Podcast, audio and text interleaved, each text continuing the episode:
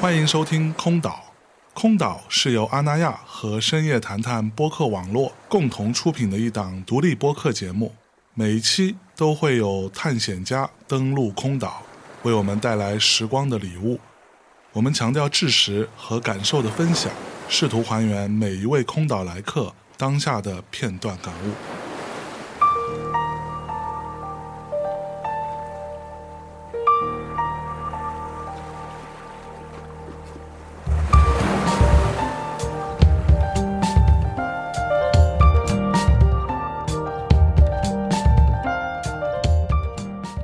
Hello，大家好，欢迎来到空岛，我是今天的守岛人象征。那么今天做客空岛的呢，哎，这下厉害了啊，是一对儿乍一看不太能分辨谁是谁的 啊、一对儿姐妹啊，让我们热烈掌声欢迎著名的设计师啊，平民工作室的主理人刘千灵和刘千丽两位。 Hello，还 要鼓掌一 下。 对，先自我介绍一下。对对对，Hello Hello，然后我是刘千丽，我是刘千灵，呃对，然后我们俩现在一起在经营一个平面设计工作室 Auto Studio，然后还有一个印刷工作室 Fan Press。啊，嗯苏 嘎，所以你们俩谁是姐姐？我是姐姐，你是姐刘千灵，啊，啊你是姐姐哦，嗯，啊，所以你比她大多 少嘛？三分钟，赶得其实上也没什么 差没什么别，本质上，呃所以平时你会叫她姐姐吗？呃，哦我就叫刘千灵儿， 就直呼全名儿。对，多好啊！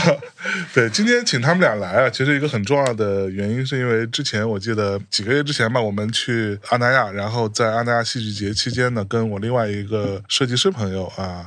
在吃饭，然后就品头论足了一番阿那亚的这个戏剧节的整个视觉，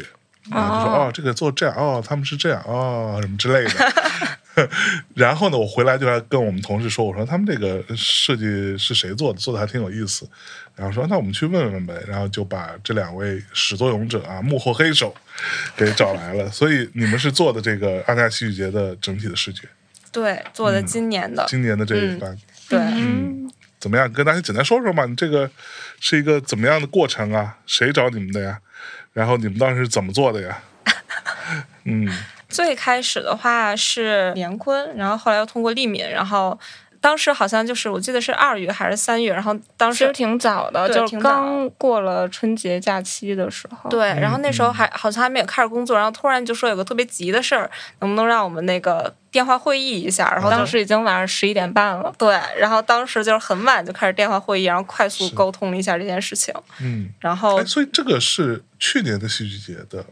啊呃，今今年年今年二月，今年六月份我的知时道啊候。那的戏其剧节，实是本来去年要办的，我记得是，哦对，对吧？对，对去年因为疫情没有办成嘛，所以是去年找到你们的，没有是是今今年年二月，哦今年二月，对对对。明白了。对，哎嗯，然后反正当时就觉得有了一个快速的联系，然后就感觉就开始做了，嗯，嗯，嗯，后面也是，其实直接跟梦岛的沟通也比较多，哦就是主要的这个视觉决定权可能还是在梦岛手里那可，说然后大家对和整个戏对剧节什么都在他手 里。对，是，而且我觉得孟导是一个能量特别高的人，就他其实对每一件事情的具体落地细节都会做到最后的把控的这种，所以之前就会有，比如说海报在凌晨两点还在改，但是孟导就会线上。就是还在两点一起工作的这种，有时候早上七点有会，然后他也会七点也会起来，就立马开始反馈啊、沟通呀、什么的。可能也是年纪大了较少， 没有没有没有，孟导这点确实挺厉害，就是能量太对足能量了，超级而且满他，特别，我我感觉他特别热爱工作，嗯，就这个人，所以他跟你们沟通的时候，他的沟通方式是具体的吗？还是说是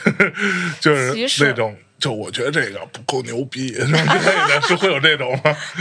其实还是比较抽象的，我觉得，对。对，他就是一般我对这个好像没什么感觉的时候，那可能他就是。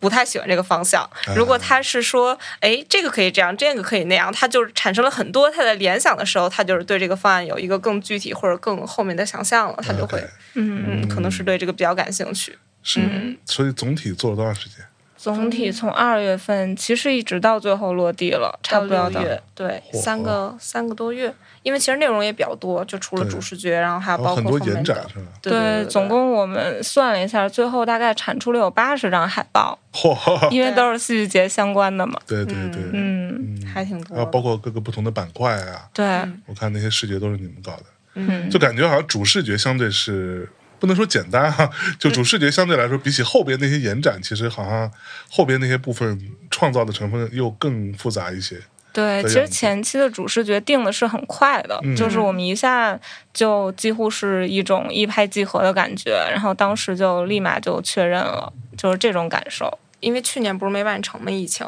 然后相当于今年是第二届。其实大家也是想说，能不能寻找一个阿那亚戏剧节的一个元素，或者是就是以后，嗯、在未来的可能几十年中都有一个延续的感觉。然后其实我们就在想，那可能就是一个海浪的感觉，因为阿那亚毕竟是第一个就是海边的。这种戏剧节嘛，对对所以我们觉得就是海的，而且就我是们地域性特征特别的强，嗯对，而且我们就觉得海本来它就是有时候又很浪很大，然后又很平静，然后有时候又会比较亲近，有时候又比较远，然后我们觉得这种其实就是跟戏剧节这种特别的契合嗯，在里面。嗯，然后其实我们就想选择一个这样的方式，对，但当然，就是我觉得整个戏剧节团队还都是比较开放的。虽然大家想找到一个固定的元素，但他们也会觉得，作为一个长期的项目来说，也不是说想通过一次的视觉就定了，嗯而是说想经过长时间的积累，看到摸底索最后一下对摸索一下，看最后到底能留下来什么。比如说五六十年了，到底有什么元素是可以延续的？他们其实也不着急有一个结果，这种 OK，嗯，所以合作是愉快的，对还是挺愉快的。嗯，对。然后，因为其实我们之前也有提供三套方案，就关于主视觉。哎然后我们觉得这一套方案其实它还是相对比较激进的，因为它可能就是在大家看起来就是也没有用什么平面设计技巧，然后也可能也没有那种华丽的画面或者什么的是，，就感觉就是特别简单、直接、嗯纯粹、粗暴，就是那种感觉在里面。是，嗯，但是就可能就是跟梦岛对这个的感受就是一拍即合吧。他可能就想要那种非常纯粹，然后特别本能、特别初始的那种感觉。哎对，本来画面原先还有一些内容，但是梦岛就希望它纯粹到极致，就把所有其他东西都删除掉了，就只保留了这对个。，就他做这个决定的时候，我们其实也觉得，嗯，很挺厉害的，对对对佩对服。对对，对你想想，他当年做这种先锋戏剧的时候，他那些海报也都挺 飞的，对对嗯，所以哎，我们从头跟大家聊聊呗。你们两位其实是、除了做这个设计之外，你们其实也去学了什么绘画呀，类似这样的东西吗？还是怎么着？就是是是因为什么样的一个契机走上这条路的呢？其实绘画现在可能不是特别主要的吧，因为反正小时候肯定都有学过一些绘画，但是后来主要还是平面和印刷这个部分。是，对，然后印刷的话，因为有个瑞穗工作室，可能是有区别于其他设计工作室一个特点。其实可能就是说为对，什很么要多时候也是通过这个认识我们的。对，嗯，然后其实大家就说，那为什么要弄一个这样的工作室之类的？所以你们现在有几个工作室到底？呃，就其实就那些人，对，一共就那些人，但是我们把这个名字分开了而已。 OK 对对，呃负责不同的板块这种。对，只反正之前，因为我俩其实本科学的还是会偏向于就是数字媒体，然后可能会更偏向于、呃线上，然后这种虚拟的虚拟东类型西的东西会比较 OK，多。然后，但是后来我俩不是出国学习了嘛，然后我当时去的法国，然后他去的荷兰。去到法国，感觉大家还是比较嗯，不能说是淳朴，但是其实大家会对那种摸得着的东西非常的在意。然后就是会有很多什么街边张贴的海报，就是那种厚厚的一摞儿，然后它还依然贴在那块儿。是比如说那种嗯、呃非常多的免费可以拿取的宣传页，然后包括他，就是荷兰已经不这样了，但是法国他们还在用支票，就等于他对去超市还可以用支票支付。哦，是吗？对就是当然也可以刷卡，但嗯是也可以选择用支票，比如交学费什么也可以用支票，就觉得这个就很好玩儿。然后这个在我们这儿已经很难想象了， 感觉。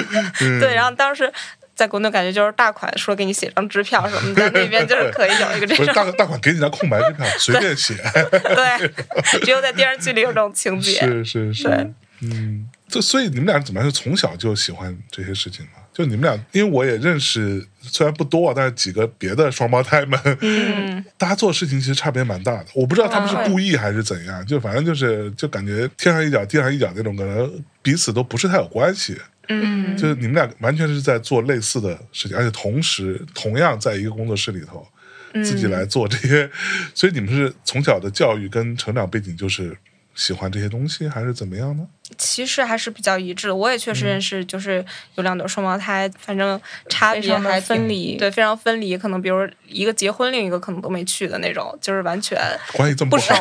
都不太感觉不 熟， 对，就感觉我觉得也挺奇怪 的。嗯，但是我俩就是我俩是越来越远，然后但是后来又回来了。有有一对个回归的过程。对对嗯对，就是比如说小学、初中都是在一个班一个学校，然后可能到高中了以后不在一个班，大学都在北京，但是不在一个学校，然后研究生就是都在欧洲，但是不在一个国家，然后是最后又回来，都在对北京一个工作室里嚯，嗯就这种。对，但我们当时反正从挺早的时候，好像是从高中升大学那会儿，我俩就挺想做一个自己的工作室的，但当时也没有一个特别明确的理由，可能就是喜欢那种工作室的氛围或者怎么样，然后我们就当时其实就决定想做一个工作室了。然后后来就是说去不同的国家，也是想找一个近一点的国家，然后但是又能学习不同的这种教育背景啊、文化背景啊，然后回来等于我们的信息都可以乘以二了，这样，哦嗯，，就比较值，性价比是比较高。对哎，哦，所以你们是有个计划，对，其实是有计划嗯。那到底谁挑哪个国家，挑哪个学校？嗯这个事儿难道不会说哇，你的学校其实我想去，不会吵起来吗？也没有。其实最开始是我先决定了去荷兰，对，嗯就是因为我当时在学校图书馆看到一本书，然后那本书叫《阿姆斯特丹的理想生活》。其实我都不是因为设计去的荷兰，我是因为看那为了本理书想生活 去，对，然后嗯他那个理想生活里就等于从早上的第一杯咖啡啊，到午饭啊，然后到下午去哪儿啊，到晚上去哪儿，他其实都给你规划了一条设计的路线，然后你可以通过这个嗯路线找到一个理想生活那种感觉。我当时就特别被这个吸引，然后我就定就了，是 City Walk 嘛。确实。 嗯，我就特别被这个吸引，然后就别的国家都没有考虑，就直奔荷兰了。嗯不但荷兰确实是在设计这个部分非常强的。对美国对这对，确样实是，嗯，嗯，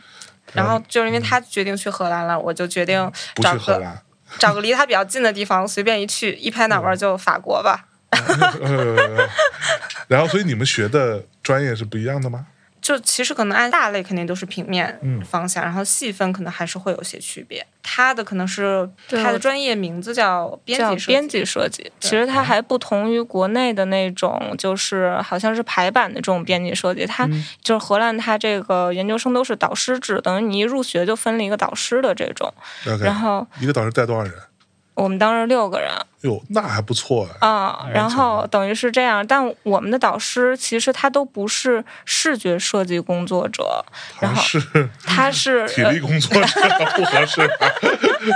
他是一个那个设计评论家，其实是一个作家性质的。哦所以我们当时更多的是就是理性的逻辑思维的这种，因为编辑设计它其实就想让你把混乱的信息，然后经过一些编辑和梳理，产出一个能让别人阅读或者说理解的结果的这种。所以我们当时是更偏这种的，可能。整个的这个学习过程也会导向我们后来的工作都更偏理性，就更偏逻辑一点的这种。嗯，然后他的那个专业你自己 说吧。嗯，对，然后我那个专业，我在法国就是读了两个学校，然后第一个学校它可能还是会更偏平面一点，然后那个呃是在南法，南法的一个小城叫什么波城，波城。对，然后反正就在波尔多旁边儿，嗯，然后嗯那个学校里的老师呢，他其实是一个会更钻研字体和排印的老师，嗯他其实会对于这种基础类型的东西非常的严格，比如说他其实非常遵循这种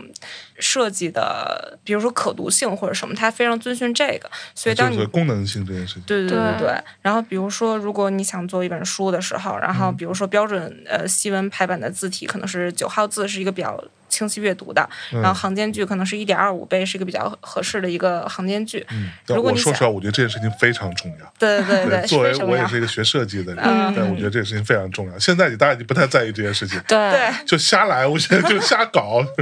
嗯，我觉得这也是导致现在很多人不爱读书的一个很重要的原因。我瞎说的，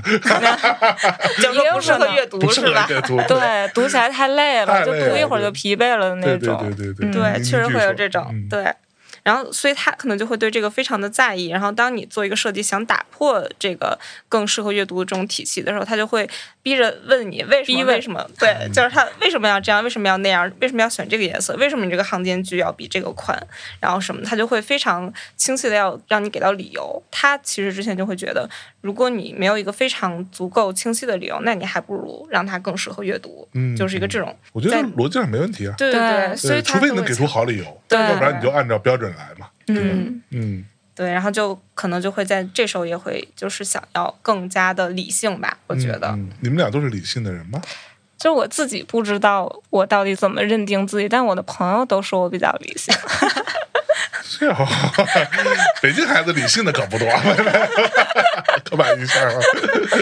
呃，对，不是，我俩觉得我俩比较理性，就是嗯因为我感觉好像没有说特别特别狂热的什么追星啊，或者特别特别狂热的收集什么东西啊什么的，可能没有这种类型，拿话点我呢，看我这样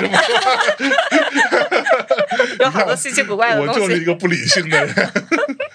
OK，所以你们在不同的学校、不同的国家去上学啊、嗯这个教育背景的不同，会对于你们的创作风格产生不同的影响吗？哟，沉可默能了。 会对，这可能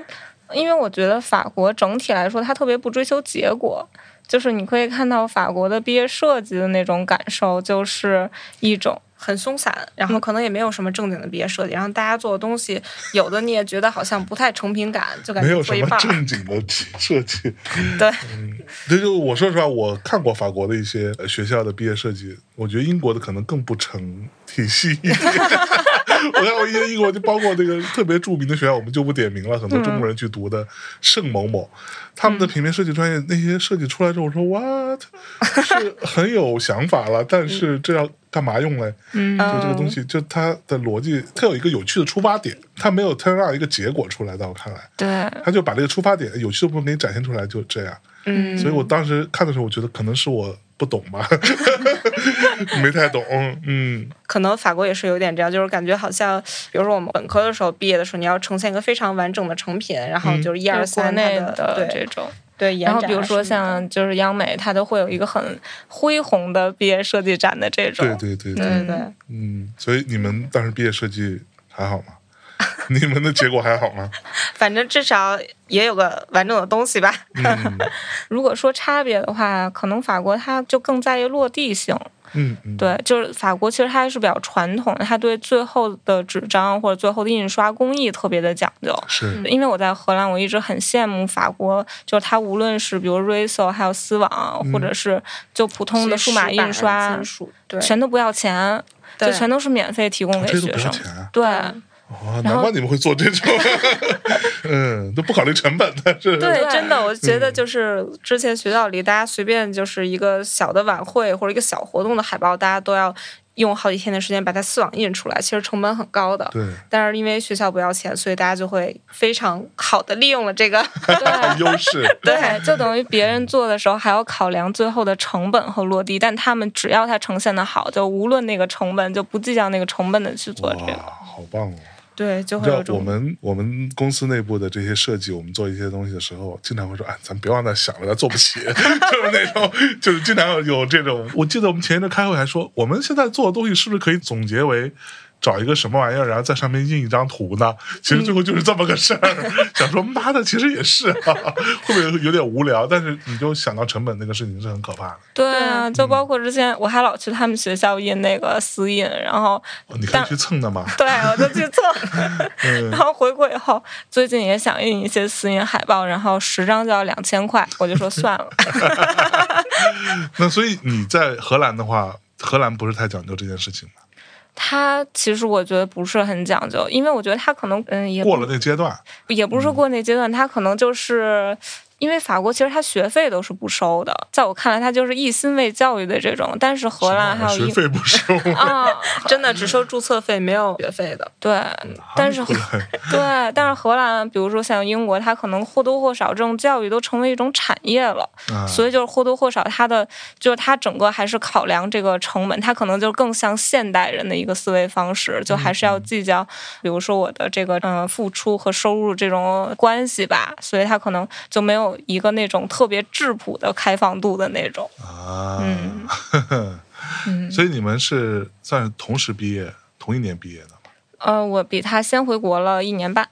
你是当时因为什么没毕了业？嗯、对，反正法法国国时间就比时间会较比较长长，然后再加上去那儿又学了一年法语，再加上反正我不是读两个学校嘛，然后有个学校是读了一年三年级，然后再到另一个学校读了研一和研二，差不多就是四年多。啊是嗯，你去荷兰不用学，荷兰没有荷兰语是吧？有荷兰语，但他们英语普及程度太高了，所所以以就还好。对，就是就哎英都语就英语可授以课了。哎，嗯，所以你们是哪年成立的这个平面工作室？嗯，一八年，一八今年。年是第五年，嗯，这工作室叫 Out O Studio，对，嗯是这么读吗？还是说有别的读法就是这么多。奥可也可以连起来，Auto Studio。 ？Auto Studio。对对对对，所以是怎么想的这个奇怪的名字？奇怪的名 字。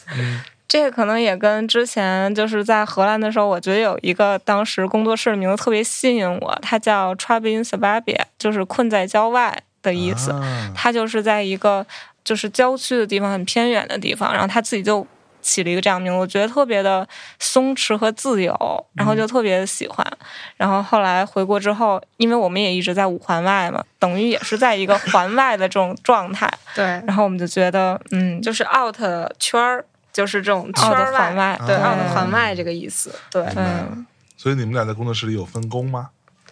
也还是有的。嗯其实最开始因为反正因为项目的增加，还有就是人员的增加，所以就开始慢慢有分工了。最开始肯定就是我们俩嘛，然后我俩差不多是到第五年的时候开始有分工的。最开始没有分工，对，最开始没有，就是大家可能都都同时要去见客户啊，或者是要同时跟其他的设计师的小伙伴沟通，然后以及要做自己手里的设计，嗯，嗯差不多都是要这样。是对，然后但我们就会发现，就是越来越时间长了以后，这件事儿变得特别的杂。如果每个人都要想很多的事情的话，等于每个部分都没办法深入。是，后来我俩就说，还是分工试一下。哎，嗯，然后也就是从第五年开始，我可能主要会负责一些，可能是偏艺术指导身份，然后就带领工作室其他的小伙伴一起来完成设计，啊然后可能也是什么负责财务、杂务、人事、HR 什么类型的工作都是我来，嚯啊！然后 对所以我觉得你他更像姐姐， 感觉怎么回事？嗯，对，然后他就是主要还是负责更加垂在呃自己的设计项目本身嗯身上，嗯对。啊对，对开心吗？呃服吗？你作为姐姐，你服吗？先说，挺好，我觉得这样。我有一个小问题啊，比如说你们如果在设计上有不同的想法，嗯，对于一个项目，那这会发生，比如说，我觉得这种争不争论是一回事儿，意见不同肯定会有吧？嗯那，听谁的？这可能就是，如果说我俩都是比较理性的话，就是说理。又又 讲道理是吧？呃，就特别讲理， 这俩人，嗯，通常来说，我俩还是会，比如说自己的论点论据，到底谁能掰过谁，还是得这样分析。当然也会有那种实在不知道应该让谁来抉择，还是会问问，就是其他小伙伴到底选哪个比较好看，大家觉得哪个比较好，就是这种。嗯对，但我们的矛盾点比较少，因为我俩的就是这种视角都太相似了，就是其实没有特别大的偏差的那种感觉。嗯，嗯那从概率来说，嗯，谁的胜率更高一点？谁的胜率更高一点？那我我觉得应该是我的胜率高一点。哎，你看看，对，因为有时候，比如说我可能是站在更宏观的角度来看这件事情，然后我会觉得，哎，这个好像应该这样。有的时候会觉得，你可能太钻进设计这个东西的本身里面去了，然后你可能就是有些东西你可能忘了顾这边或者顾那边了，然后之类的。对，嗯所以我有时候就是，如果站在设计师本身的视角，我还是会再问问他的意见。这种，明白？嗯，嗯，哎，你们工作室就做阿娜那个海报的时候，说是还采样了音频，是有这件事吗？啊、那个其实不是，是做那个邮报的时候，啊，对邮。报那期封面的时候， OK，对这采样音频的做法是怎样？就是那个波形吗？还是？对对对，那个波形，嗯，虽然是一种就是声音可视化，就是用那个 Touch Designer 做的。哦哦，真有这个东西对，啊！因为我前两天刚知道这个东西，啊、因为我在那个 ins 上看到有一个 DJ，他在做一个音乐，然后前面放了一块方形的屏幕，嗯，然后我也不知道他是怎么弄的，然后他一边在在那弄，然后前面那屏幕就嗯开始出现一些非常漂亮的抽象的几何图形的画面在不停的动，然后我就发出来，我说这个东西到底是怎么做的？然后有人告诉我说啊，有一个东西好像叫 Touch Design，对，我说哦，就我是才知这道这个个。东西，所以它是一个嗯软件嘛，还是对，是一个软件儿，它其实更多做随机的东西会比较好。对对当然，对我是一个初学者啊，我可能还不能给它下 定义，但我暂且觉得它可能做随机的东西、没有限定的东西会更好。所嗯以，就像音频可视化这种东西，用它是特别合适的。嗯，啊，so ga，嗯嗯，哎，你们工作室就是刚刚也说了，分为好几个部门哈、不同的方向，包括有平面设计啊，还有 Riso 印刷呀、还有设计分享，你们是怎么分的？到底是一个什么样的逻辑？包括你们微博上都有好几个账号，我看对，对这就是工作室不大，然后名字名字不少这种。嗯，对很，多设计工程师都这样。就艺术背后都还是那些人。对对对对对，对嗯，呃设计分享这个主要是我们当时去就是留学的时候，特别喜欢收集当地的那些宣传页啊什么的，就是免费那种宣传页，还有当时看到的书。我要从荷兰看到，我就会拿到法国去和他还有他同学分享。嗯当时我们就觉得线下的分享可能过一段时间就会忘了，然后我们就说，要不然就建立一个线上的就是资料库或者说是档案这样的东西，然后就有了在平面这个分享平台。是然后最开始可能大多数人也是通过这个认识我们的，那个其实积累了比较长时间吧，大概有应该七八年了，七八年了，现在。对，因为工作室都有五年了。嗯、对对对，是，所以相当于是一个不停的搜集 reference 的一个对。对对一个平台。对，但近一年吧，因为工作太饱和，就停滞了。我看出 来了，你都没怎么发。嗯，对。然后 Riso 部分，其实 Riso 部分相当于是跟平面部分其实是一起开始的嘛。嗯然后最开始其实还投了挺大的精力在上面的，但其实就可能不赚钱吧，也不能说不赚钱，就是会耗费可能更多的还赔精钱力吧，对，对，会有一部分。这样的原因，然后其实刚开始回来的时候，国内差不多有三四家瑞索工作室这样，然后但是现在可能就会先给大有家解三释十一下，家。到底什么是 RISO，RISO 哦，什么是 Riso？到底是个什么玩意儿？对，它是日本的一个机器，就是一个公司的统称叫 Riso。其实这个公公司叫司 Riso 对公司叫 Riso，但只不过就是这一款机器特别的出名，可能在艺术界特别的出名。然后后来大家都以这个公司的名字来叫这款机器，然后它其实就是一个小型的专色印刷机。啊、然后过去可能也很多人用它来印刷试卷，是因为它的印刷速度特别的快，它能一分钟印一百八十张，对一百八十张纸。印试卷儿，对，啊就印咱们试小时候卷那种一蹭就掉的那试不是卷，就拿 Riso 很很糟的印印刷术 吗？难道它其它确实实是的的，它其实是在那个数码印刷之前产生的印刷技术，所以嗯它现在算是一个。嗯，复古的回潮的这种类型，有点像胶片和数码相机这种关系。明白？嗯，就是本来我们一张图可以直接拿数码印刷一下就印出来了，然后但是这个又要就是分版分色，然后又要一层一层的叠印才嗯嗯能出来这样的效果，就是会多了很多手工啊什么的过程在里面。啊嗯，也有一些不确定性吧，就是艺术家爱玩的。对，所以这个玩意儿贵吗？就这个机器贵吗？这个机器其实就是买二手的还挺便宜的，呃，一手的其实也还行，反正嗯我们当时差不多滚筒加上墨筒，一共二十万，差不。就是 这这也还行啊对，就是相比较那种特别大的现代的数码机器来说，它已就经差不多两三百万那种来说，这个就算还啊嗯行。 很大吗？这个玩意儿不大，就是一个差不多跟那个打印店里的那种小的打印机差不多，一平方这么哦大一个方形那种。嚯、 然后，但是它嗯就是每个颜色有一个滚筒比较占地方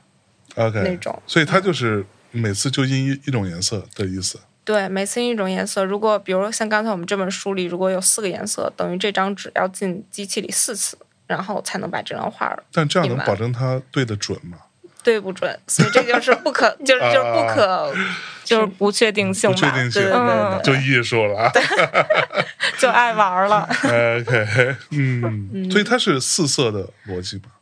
它其实就嗯是专色的逻辑，就相当于啊我们去印刷厂印那些什么潘潘通通色嗯转了，色，就是它是一个颜色一个颜色一个颜色的，是然后四色相当于是会混在一起嘛，它等于就是不会混在一起，所以它的颜色也会更加的纯粹。嗯比如说，我可以印那种荧光、荧光粉色、荧荧光荧光橙绿啊色，嗯对对对，嗯这种类型的，但当然金色啊，对对对，对可以。嗯，但当然，如果想印照片的话，它也可以按照四色这种就一层一层叠印，模拟四色，最后套出来一个相对于还原照片的这种。 so 对，嗯，啊，就所以其实可玩的东西还是挺多的。虽然它机器很小，但是有各种玩法。嗯，那好，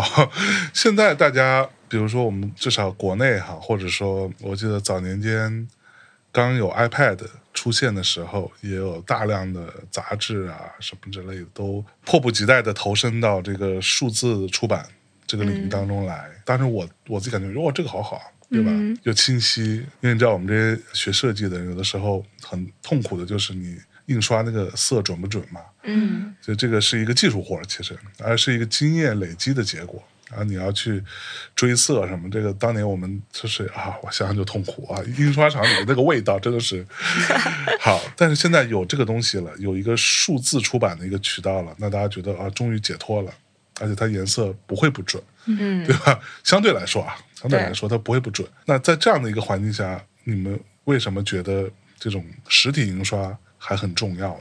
难道大家不应该，比如说啊，今天你看你们俩拿着 iPad 来的，嗯，我呢一般情况下，因为我今天 iPad 忘带了， 一般情况下我跟嘉宾录节目啊什么的，我会有一些基本资料，嗯然后我也不太把它打印出来，我就是放在 iPad 上看就好了。嗯，难道这不是一个更好的解决方案吗？为什么非得要印刷呢？来，请回答我。我我觉得它可能就是我们。会觉得它其实就是功能分区。如果是功能性的，比如说我要是看一些工具书类型的，我可能就是看电子版，我其实是不会买那个纸质版的，因为我觉得我看完可能不会看第二遍，而且电子版我还能画一下重点，不像我书要折角的话，其实还是留不下来，就不好找。是，对，所以工具类的书我其实都看电子版的书，嗯但是只有就是我特别想要珍藏它的，呃，和经过比如书籍设计师认真编排过的，我才会想买实体书，嗯然后来满足这种真实感的这种感受吧。嗯就可能就是享受设计师被折磨的那个过程，看他这个 重量怎么样，印的齐不齐，然后裁边裁的怎么样，这种感觉，对，嗯颜，色对的准不准，嗯就感觉拿到这个的时候，还是能感受到他们的心血和他们耗费的时间在上面。嗯，对，其实就就不说什么环不环保这件事情了，嗯可能还是电子书更环保，但这种就是满足自己的一个体验或者是收藏之类的了。嗯，对，嗯对，对但可能我比较 old fashion 一点啊，就是我前一阵儿非常恰巧，因为我要录节目，我要重新看一本漫画，哦，然后呢，其实我要重新看两本漫画，其中一本是那个阿基拉戴尔克雅啊的原作，然后那个我正好之前买到过比较精致的实体书，然后另外呢，我要看 JoJo，我要把 JoJo 往前倒一倒，因为我们录节目可能要用到，因为我那个是没有实体书的，我就在 iPad 上看，但是从我自己的经验来说，当然这两个漫画我都看过，嗯，我去重温它的时候，我自己的经验反而是实体书我更容易看进去，嗯，而我看 iPad 那个呢，我看会儿我就困了，我也不知道为什么，但不是真正有问 题、啊， 但我看会儿就会容易觉得嗯，有点走神，对，就很容易走，神。就是对我并没有切出去刷视频或者玩游戏，我就是在看漫画而已。嗯，我会容易走神，但实体书我反而看的比较多，对，对，我不知道这个可能是不是我的问题，但是这确实是一个现象。嗯。嗯，确实会有这个问题。然后我我还记得，就是当时留学的时候，我们那个老师写论文，他都会专门买一台那种大屁股的电脑，就是里面什么软件没有，只有一个 Word。然后当他写东西的时候，他就用这台电脑写，就是为了保持他是全神贯注的状态。是是我是，觉得可能就也是跟这个相 关。嗯，哎，那你们现在这几个不同的部门，那不同的呃方向啊，你们是以怎么样的一个比例在操作吗？你们有精力的划分这件事情吗？嗯，大概现在肯定还是设计类的工作，设计项目类的工作占百分之九十吧，八十五九十还是最多的。嗯，然后可能有一毕部竟还是分，要赚钱嘛，对，毕竟还是要生存的生。存最重要了。现在这个时代，嗯，对。然后另外可能就是百分之十五，可能就是做一些自主创作什么的，然后比如现在我们就是这本书啊什么的， 嗯然后以及 Riso 印刷，我们每年可能会有一些日历或者自己的小产品，然后这些可能是其中百分之十五的部分。然后另外就是设计分享，现在就是刚才也说，就可能慢慢的进 度为零，对， 没什么太多的进度了。然后但是如果有一嗯哎所以你些们平时会上比如说我经常 什么 Pinterest 什么对对对，嗯还是什么会的 Behance 这种会去吗？还是会看一看的。对，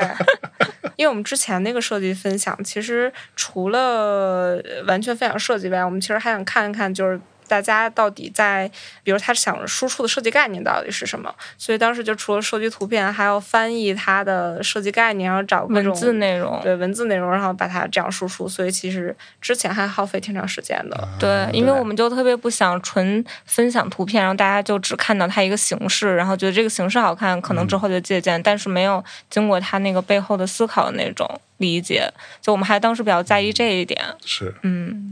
怎么听起来就是点我呢？ 这个我就是那种看形式，哦，这个牛逼，这个牛逼。 哎，说说你们这个办公室有一个奇怪的员工啊， 有一只鸭子。 对这个事情怎么说呢？我尤其是做设计的或者看似自由一点的工作的人，他办公室里面有宠物，嗯，见的还蛮多的哈，嗯、猫啊狗的比较多见。鸭子倒是很少见哈，你们怎么会有一只鸭子这件事情？现现在也多了三只猫，哦，那鸭子不危险吗？ 鸭子，鸭子它还好吗？也不太好，它跟其他人的关系不是特别和谐，因为它比较胆小和敏感。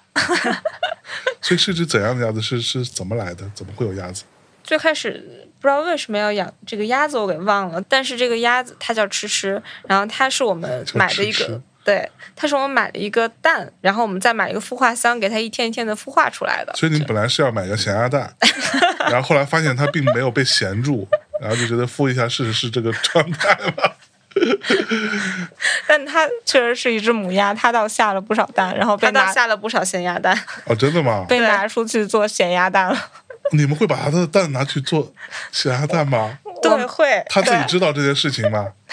它现在今年已经四岁了，就是它年轻的时候，一两岁的时候，就是每天都会下一个蛋，所以它每天的肚子都是鼓鼓的，就很特别勤劳。懒每对天下个蛋这么厉害，对， 对，特别的快。嗯然，后你们就把它拿走，嗯，所以它就变得敏感、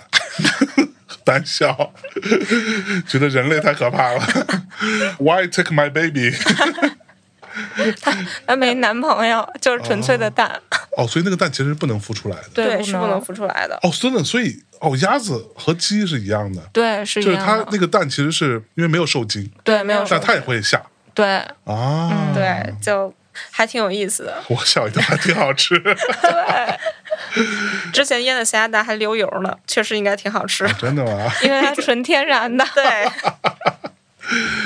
？OK，对，而且没在养就是禽类之前，其实不知道禽类还有很多的互动。就其实它还是会，比如跟人关系特别好的时候，它会低下头来趴着让你摸摸它。 摸摸脖哦子，摸摸后背什么的。。对，然后啊是以吗前我们带它出去遛弯儿，它就会直接跟着我们，然后都不会就是走丢啊什么的。包括我们野餐会的时嗯出去候，遛鸭子，啊、对，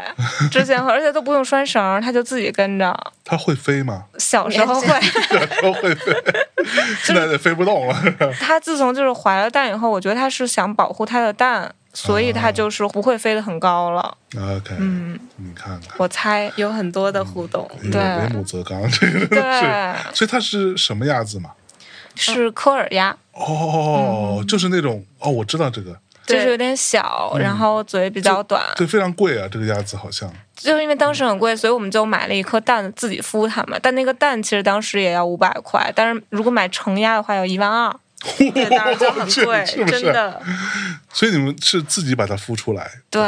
就是控温控湿，就是用那个孵化箱。啊？孵了多久二十六天，对差不多二十六破七壳天出。来了？对，对然后反正也一点点跟着那些网上的教程，看那些帖子，然后还还教有程社群，对有那些社群，然后你教你怎看么孵？对看到什么时候你要给它稍微敲一点它的壳，让它有空隙出来啊啊什么的。嗯哎呦喂，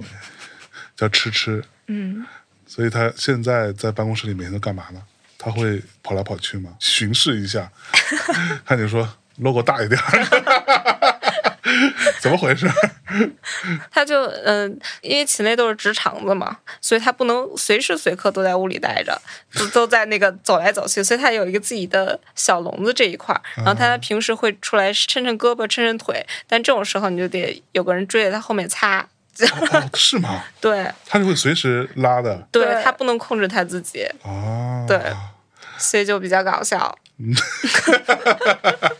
现在他就是会，我觉得真的看到他的那个现在中年吧，年轻的时候就会一到换毛季或者是一到春天，他就会一直在叫，然后就是叫特别大声，然后特别影响我们做设计。我们当时就需要买一些特别凶狠的玩具挂在他那个笼子上吓唬他，不让他叫。之前买一个什么绿巨人的那个放在他那个笼子上， 有用吗？有一点儿用。哇，嗯，所以有三只猫了，现在对，有三只猫了，猫会去抓它吗？猫会一直看它，它就会想觊亲觎自它就把它当做自己的宠物的那样看它。啊，就蹲在它的笼子前面，然后就一直那样盯着它看，嗯，那它可不是不开心 吗？嗯会呦，被三个猫盯着。现在对，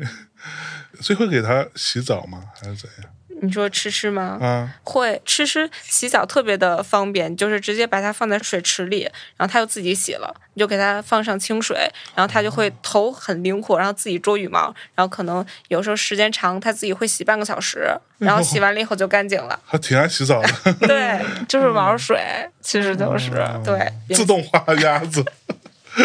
可以，可以，可以，嗯，哎，你们现在目前工作室其实是更多还是在接商业的项目，嗯，对对吧？嗯，那比如说会面对不一样的客户啊，不同的要求啊，那他可能会有不同的一些倾向。嗯，我希望这个风格是怎样啊，或者是希望是一个什么样的一个视觉上的重点啊，诸如此类哈。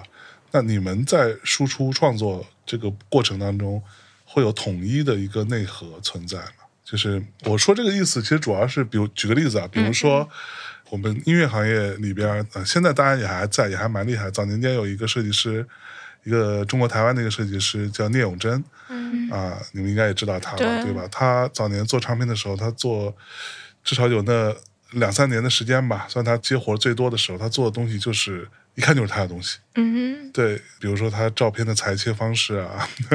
就跟别人都不一样，嗯然后又很大胆，然后他用的一些他设计的一些字体啊，那些方向什么，包括他的排版的一些大体的逻辑，其实是有他自己的一个风格在的，嗯所以就会导致那时候你看，比如说，当然这个对他来说是好事，但嗯是就我们所谓唱片工业的幕后来看，你看蔡依林的唱片跟看比如说周杰伦的唱片，或者看比如说五月天的唱片，其实如果都是他做的，其实差不太多，就嗯他那个劲儿是同一个劲儿，你知道吗？嗯，就这个东西，你们会有意识吗？会说我们想要输出一个一样的东西，统一的东西。我们其实怎么说呢？就当然形成一个自己的风格是一件很艰难的事情，但是我们其实，在最开始的时候，我们现在怎么说呢？就是也会想要刻意的避免这种重复自己。就是如果当我自己找到一套模式，我觉得是很轻松的时候，那也是其实是无趣的对。就是我们其实就不太想要刻意的就一直重复一个我们觉得很轻松的路径，比如说我们有偏好的字体啊、偏好的图形处理方式啊什么的，这种的话，它可能会形成一个固定的风格，但是也会让我们的设计，嗯、变得很更快加产单生一对，很快产生这种倦怠感，哦就觉怎得么听着又要点我了。 比如说，我记得前前两天我一个朋友还问我说：“哎，你因为我我们自己也会做很多设计的相关的东西，他说呃你做设计你最喜欢什么字体？”我说：“什么字体都挺喜欢，除了什么那个什么漫画体、什么 comic 这种一般不用啊，什么幼园一般不用哈、那一般的字体都挺喜欢。啊，你最喜欢什么？我想想，我用最多的其实是定，就啊那个哦 D I N 那个字体嘛，嗯尤其是定那个叫什么定 condense 吧，哦嗯，就那个压缩的那对个，，那个版本是我最嗯喜欢的。然后你刚刚说的意思，好像怎么着不应该有这个逻辑是吧？ 就可能是艺术家方向和设计师方向吧，也许，嗯，哎呦，哇，他会聊这样形成一个的，还是妹妹会聊这样，怎么回事？艺术家可能更着重形成自己的风格，嗯然后可能我们毕竟是服务行 业，嗯，所以会在意说帮别人做的商业客户做的一些案例啊，有没有自己的一些风格的展现吗？自己的想法的展现吗？嗯，这个我感觉。这个怎么说呢？就是我们其实有意在避免每一个都产出一样的形式嘛，但是这个就是不可避免的是，它都是出自我们的手，啊所以我们自己其实回看的话还是有回看很多痕迹的，对，就比如说我们自己本身就是喜欢这样的风格，或者我们对这个有一些偏好，因为呃每个人的成长路径或者是一些经历都不太一样，然后可能我们这条路径对这一方向更熟悉或者怎么样，就是不由自主的还是会产生一些这种有迹可循的东西吧。嗯，嗯所以也许这些东西就变成了也许的风格，嗯哼，嗯，嗯但对，但是我们其实总体来说做品牌的时候，还是会更从它品牌本身的点来出发的，嗯嗯，就是因为毕竟嗯每个品牌的受众啊或者什么的都会不太一样，所以是它面临的呃输出的风格啊或者是东西也都会有区别。嗯我们也不想说。大家会觉得，呃不管给你什么品牌，你做的都是那一套。这样的话，我觉得就感觉嗯也挺无聊的。 对，啊好，那 刚刚你们进来的时候，我在试用那个 Adobe 新出那个 Photoshop 二零二四，嗯，它怎么就？而且它只有这个二零二四了，AI 还是二零二三，你们发现？哦，对，它只有这个特别早，就二零二四了。然后它里面不是什么各种 AI 的功能这那的，好像现在 AI 设计啊，包括什么这种各种在线工具，嗯，的普及，慢慢的呈现出来，好像大家都能做设计。我看到，甚至之前有一种说法说，这个可能最早被 AI 取代的工种之一就是设计师嗯或者插画师，对，就是因为，甚至我前一阵还看到那种，哇，那个真的很夸张，有一个网站可以生成 logo 的，嗯呃，国内就有很多人在做这个服务嘛。嗯说白了，他就是去网站上给你生成一下， 他帮你设计 logo，五块钱一个，嗯然后从里边挑了一堆，可能二三十个，做了一个一个小推送。当时我看，哦，有一些做的还是不错的。 啊对我看的时候，我想说，哇，五块钱一个，我说这个可怎么办呢？就这件事情，你们会作为平面设计师、设计工作室，你们会焦虑吗？嗯， 会觉得受到威胁吗？我我们之前其实也想过这件事儿，就是怎么说呢？就是当然我们没有太过于了解 AI 这个行业，但据我们所知，目前 AI 的这种生成方式，大多数还是基于就是现有的图片，然后收集过来，比如输入关键词，然后收集过来生成的，大概是这样的。但是如果生成的这个，就是它一定是一个去掉最高分、去掉最低分的一个平均值，嗯，就是它不可能吃做出来一个就超出最高标准的一个更高标准的一个平均值的东西，是所以它的这个平均值，如果一个设计师他做的东西是低于这个平均值的，他会觉得 AI 做的真好，然后这些人他是不会有危机感，因为他会觉得这个 AI 可能会指引他的方向或怎么样。嗯另一群人就是他正好做的这个水平就跟这个平均值相等，这些人他是焦虑感最重的，因为对他就会想，那他就可以立马代替我的工作了。但另外一群人呢，他可能是做的高于这个平均值的，觉得 AI 可能暂时还追不上他，所以他可能也不焦虑。我们觉得我们暂时还行， 是不是？ 对，但是这个就是只是说暂时，因为但对也可能没有详细的在或者认真的学习 AI 的这些嗯东西，但是我们觉得这只是暂时，因为谁知道之后五年、十年嗯它会发展成什么样呢？然后对可说呢。对，对啊然后我就想到时候实在不行，就看看 AI 需不需要端茶送水的， 它的机器脏了我，能不能给它擦一下？哎呦喂 我看也行。也 行，心态真好。嗯对，嗯我就在想，如果它发展到最极限的那种，如果它已经能测算，比如人的这种心理两三步了，就未来我们到底喜欢什么样的东西，它都已经测算到那种地步了，那是不是就是？嗯，就如果人都不存在，那它还有没有存在的必要？它又必须让我们存在的话，那可能我们只要活着，就是它给我们吃的、给我们喝的，可能就也挺好的，这也没有什么现在不是已经有 AI 在给人发钱了吗？啊。对，对就不是是期待你那 一天，期待那一天普及。所以你们工作是快乐的吗？就是嗯会是那种，比如说，呃，举例子，比如说我有认识，我们可以粗暴的分为两类人，嗯比如说像我这种呢，就是你让我待着呢，就刚待着我觉得特好，嗯，但是待个几天之后，我就我就想干点活儿，知道吗？ 就是就是其实就是贱， 对。然后你让我就是做点什么的时候，我会觉得比较开心。我甚至有时候就是可能有一些听众会看到，我时不时会在微博上发一张图啊，什么做个这个那个的。其实那个是我在听节目或者在审节目的时候，我就闲不住，你知道吗？我审节目的时候，我不能只听。你让我去刷个什么呃什么微博，我也觉得很无聊。我就一边听，我就在那边做个随便做个小设计，然后就 把它发到微博上。所以其实是这样的一个过程，嗯，呃，就是有点闲不住。但另外的，我也有认识这样的人，就是那我的人生终极目标就是混吃等死，我就是啊不，劳而获是最合适的。那我就啥也别干，嗯你就让我待着。那我就当然待着不是说啥都不干，你可以读读书啊，是吧？玩玩游戏啊，什么听听歌啊都可以，但是你别让我工作。嗯，也有这样的人。那你们是属于哪种？啊，你们的终极目标是混吃等死待着吗？ 呃，我俩可能还是属于前一种，就是比如周末的时候，就是待一天就待一天躺着，觉得挺开心的，第二天就想起来。做点什么东西了的那种是感觉是，要不然的话也不会做这些什么自主创作啊、这些书啊什么 的，对，就就这种等于东西。上班做商业项目，下班还要做一些这种自主的项自己的创目，作都闲不住的人。对，然后就可能属于这种类型吧。嗯嗯，还挺好。但我觉得其实就是两种心态。如果其实我也挺羡慕那种完全躺平这种类型的哦，人这的个心是态。需要能力的。我对我也我觉得觉得它不是一个，它不是一个听起来那么容易的选择。对就是它就是真你的可以是要试试，真的做不到的， 就对真的要真的是自内而外的低欲望的这种类型的对人才可 以。太对难了。我是，那对，你让我干活，我觉得，但是我干着干着我也觉得很烦。我想，妈的，老子要休息，再休息两天就行，老子要干活，就是这样，对反复横跳很那矛种。盾。对对对对对，所以就是觉得这种类型的真的可以平和躺平的人确实很厉害。 就确实无欲无求的人还是很值得学习的。嗯嗯，对然后就每当自己特别累的时候，我就想，为什么我不能当一个这样无欲无求的人？ 嗯对对对对，图啥呢？对， 嗯，所以我有一个小问题哈、就比如说，我不知道是我不会用，还是说怎么样？就是我曾经当时那个 PS 和 AI 不都出了 iPad 版嘛？嗯，我是特别兴奋的，我说啊，太好了，我说这个对吧？赶紧用起来，用了我发现他妈的 鬼呀、就是就是我不会用，就是你们会用这种便携版的软件来试图做点什么吗？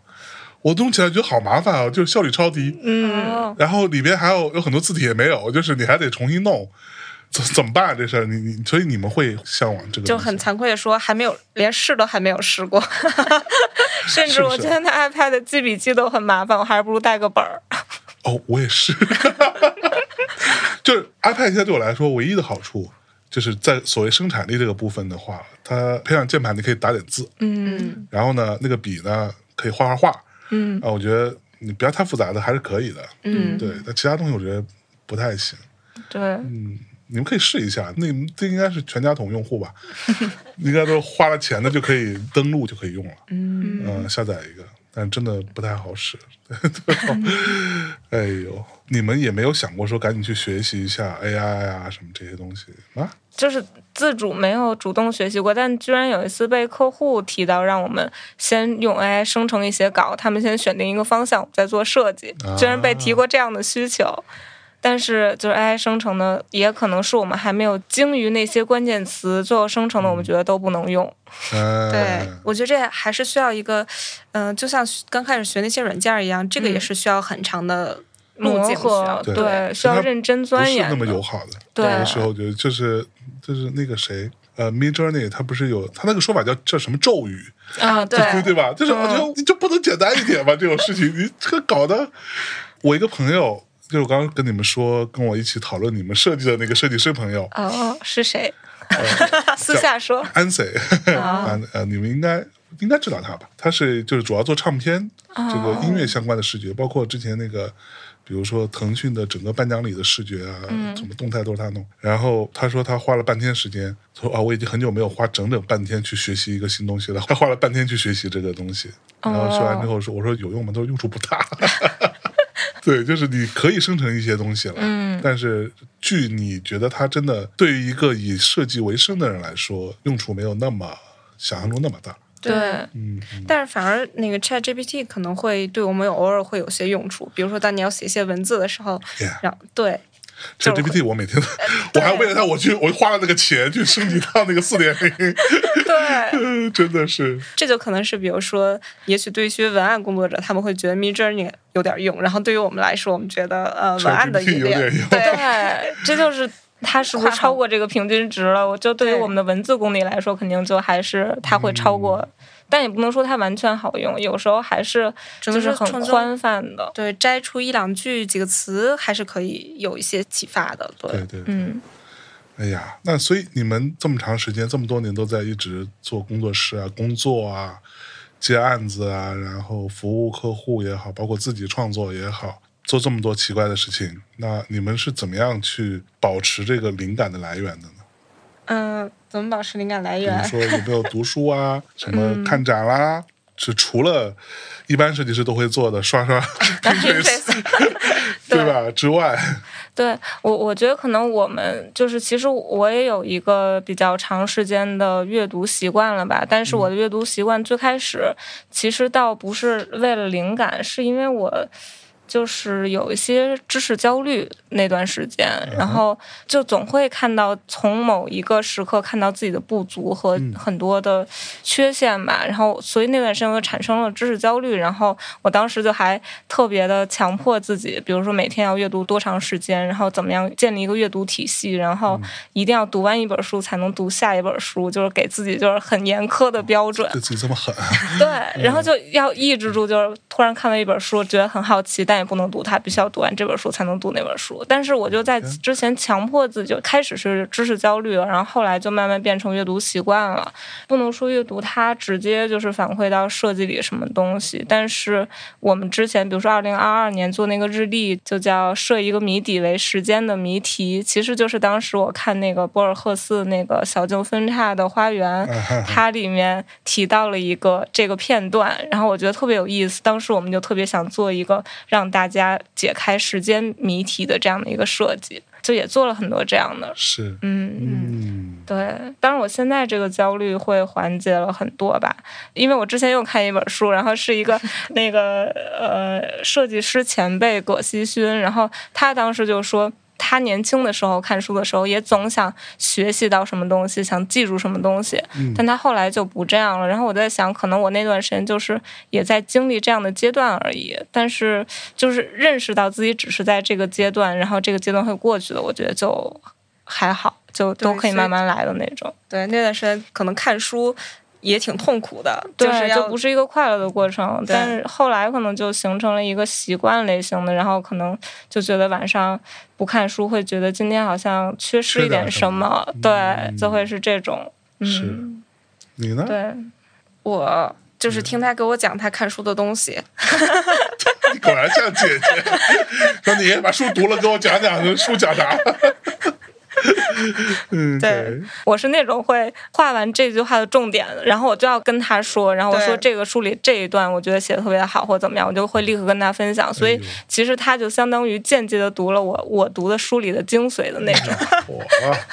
嗯，对那除了设计之外，你们还喜欢干嘛吗？最最近的近。对，最近在打网球，因为反正也觉得不能老坐着嘛，然后就正好工作室旁边开了一个网球馆，然后我们俩就说要去玩一下，但其实还挺上瘾的，就觉得真嗯的还挺好玩的。嗯对，我们就想找一种，就是之前去健身，但觉得太痛苦了，就想找一个快乐的运动方式，嗯，网球是吗？真的还挺适，而因且为它有一竞技和对抗的这种。所以你们两个是站在网的两端的那种，呃就，是打彼此。 对，也这个意思会，但是还是初学者阶段吧，现在。啊，嗯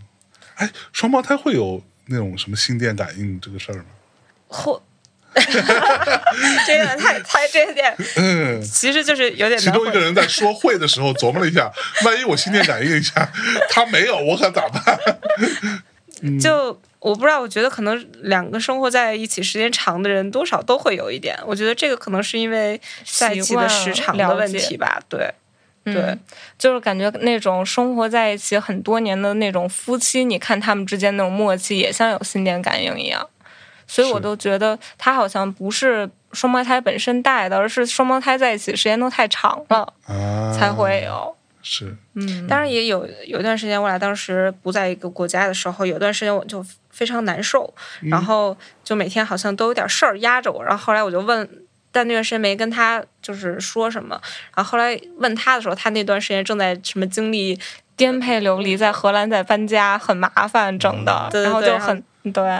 反正他那边的处境很不好，然后我似乎也感受到了，嗯然后之类的这种感觉。但我觉得这有点，其实有点玄学，不知道为什么会这样吧，就是所以你们比如说对于设计啊，或者说视觉上的审美会有一些一致吗？嗯，还是说其实差别也是有的？大的方向，我也不能说是，就是没仔细想过我俩的这个偏好，对但我觉得大的方向是真的是差不多的。嗯嗯，但是比如说在做一些东西的时候，比如说我们之前会，其实我们俩都很喜欢比较彩彩的东西，像 Riso 可能带来那种非常快乐的东西，其实也很喜欢。但我们有段时间又会觉得这种彩彩的东西会不会太肤浅了？我们是不是要做一点就是看起来就是更深的东西？就是有时候会这样想。然后，但是有时候又会觉得做出来这种彩彩，让人心情悦动西，就是很直接就的是想的多了，做的东西都不快乐了。对，嗯然后就是有时候又觉得哎要拉回来，就就是那段时间就是看书压力很大、知识焦虑的时候，我们就想我们之前的彩彩的东西实在是有点太可爱了，或者是太那个什么了，这种感觉过于快乐了，对过于快乐 了。然显得后不够有深 度然后有了深度以后，我们现在还是要往回拉一拉，就有这种感觉，啊。嗯还是觉得彩彩的东西能让大家快乐快乐一点挺好的。是，嗯那你们比如说对于其他东西，比如音乐啊或者电影啊嗯的审美会有相似吗？音乐和电影我觉得是差不多的，嗯就是我俩喜欢的都对嗯都会比较相似，其实是嗯，然后因为大学的时候，其实我俩还一起玩过乐队什么的，啊，真的吗？对对对玩什么组过风格一个 就是伪摇滚， 摇滚还行。 所以谁是什么位置？你你玩什么？我之前是鼓手，然后他是吉他手，哎呦喂，然后就嚯对，然后就反正之前也是因为我之前在通州，反正也找了一个现代音乐学院的老师，然后就教了一下之类的，但是就是随便玩的，对，就嗯组了一个纯女子乐队吧，就当时朋友一起。嗯然后演出地点就是在学校的各种对什么晚会啊，然后什么的毕那种业典礼上嗯面，或者给一些别的乐队开一个场儿，挺好的呀，挺好的呀。 对对对，嗯就是那时候反正仨玩儿，然后电影儿反正也确实也差不多，差不多，嗯嗯，行吧，那差不多啊。今天我们非常开心，可以跟灵力组合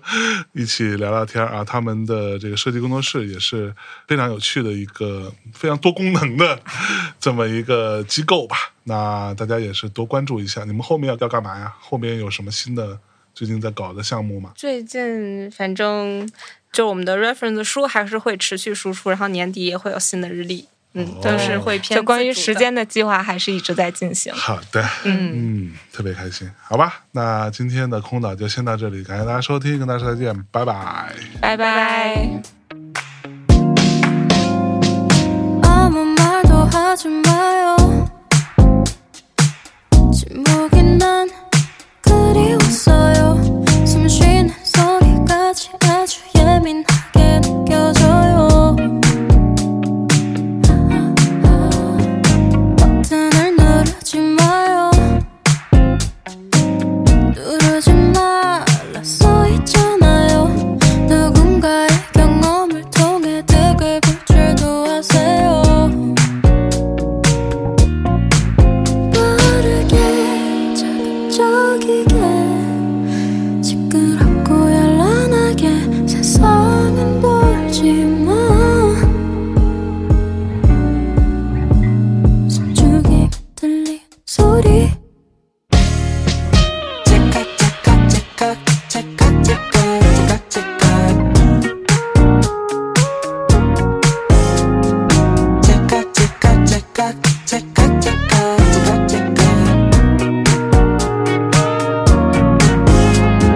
소문을 좋아하나요 입에서 입으로 부푼 말들 이러쿵저러쿵 그렇다 떠나 나는 지겨워요